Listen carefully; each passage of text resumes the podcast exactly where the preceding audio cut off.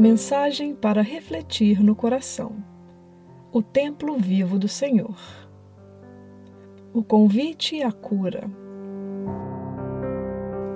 O Espírito Santo não pode falar a um anfitrião que não lhe dê boas-vindas, porque não será ouvido.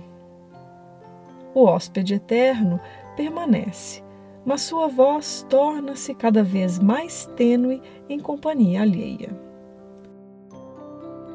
Ele precisa da tua proteção, só porque o teu cuidado é um sinal de que tu o queres.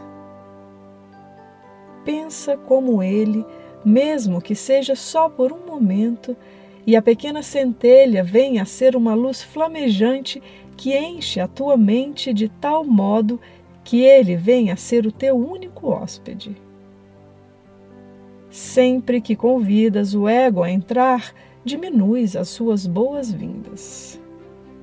Ele permanecerá, mas tu terás te aliado contra ele. Qualquer que seja a jornada que escolheres empreender, ele irá contigo à espera. Podes confiar seguramente na sua paciência, pois ele não pode deixar uma parte de Deus.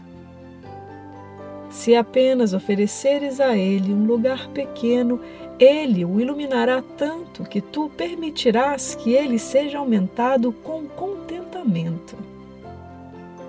E através deste aumento, começarás a te lembrar da criação. Preferes ser um refém do ego ou um anfitrião de Deus? Só aceitarás a quem convidares. Estás livre para determinar quem será o teu hóspede e por quanto tempo ele permanecerá contigo. Conhece então quem habita contigo meramente reconhecendo o que já está presente e não te satisfaça com consoladores imaginários, pois o consolador de Deus está em ti.